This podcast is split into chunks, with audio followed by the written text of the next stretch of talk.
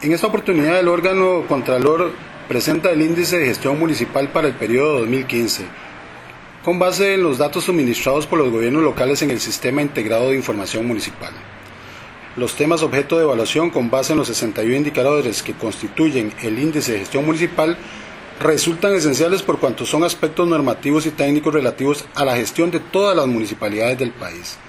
La calificación promedio de las 80 municipalidades evaluadas en esta oportunidad fue de 59.07 puntos de 100 posibles, con un ritmo de mejora inferior al exhibido en periodos anteriores. Entre los años 2014 y 2015 el promedio aumentó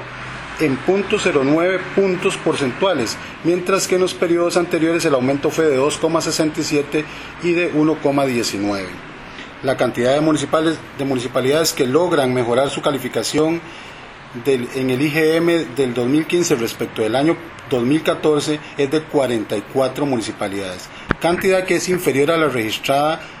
con el IGM del 2014 respecto del 2013 que fue de 57 municipalidades.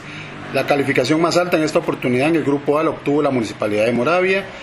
en el grupo B la Municipalidad de San Rafael de Heredia, en el grupo C San Isidro de Heredia, en el grupo D la Municipalidad de Valverde Vega. Y las calificaciones más bajas en esos grupos corresponden a Punta Arenas en el grupo A, Santa Bárbara en el grupo B, Turubares en el grupo C y Matina en el grupo D.